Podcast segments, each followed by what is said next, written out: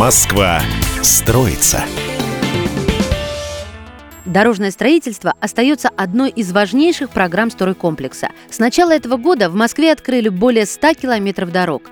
Новые маршруты помогут сделать передвижение по городу быстрым, безопасным и комфортным. Огромное внимание в рамках утвержденной адресной инвестиционной программы на 2021-2023 годы уделяется именно дорожному строительству, сказал заместитель мэра Москвы Андрей Бочкарев. Это направление определено мэром Москвы Сергеем Собяниным как одно из важных как для города, так и для всех москвичей. Программе обеспечивается финансирование строительства 270 километров дорог, 89 искусственных сооружений и 56 пешеходных переходов. Все они будут построены с 2021 по 2023 год.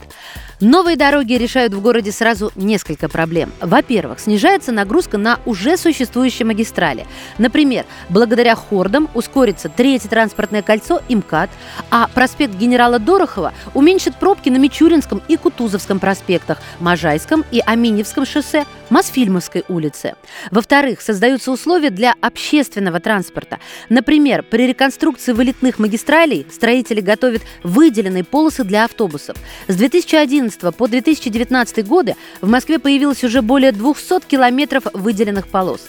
В-третьих, появляются транспортные связи между кварталами. Например, строящиеся дороги-дублеры позволяют значительно разгрузить магистрали. Кроме того, дополнительные дороги делают доступнее отдаленные районы города и Новую Москву. Например, новая магистраль проспект генерала Дорохова улучшила транспортную доступность инновационного центра Сколково, районов Солнцево, Новопеределкино, а также западной части города. Водители по всему городу экономят время в пути.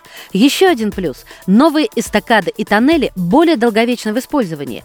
Их строят из современных материалов, что позволяет им служить минимум 120-150 лет. А еще московские дороги возводят по уникальным технологиям. Например, таким проектом стал винчестерный тоннель на пересечении улиц Народного ополчения и Берзарина на участке северо-западной Хорды. В нем встречные потоки машин на протяжении почти 100 метров движутся друг над другом – Москва строится.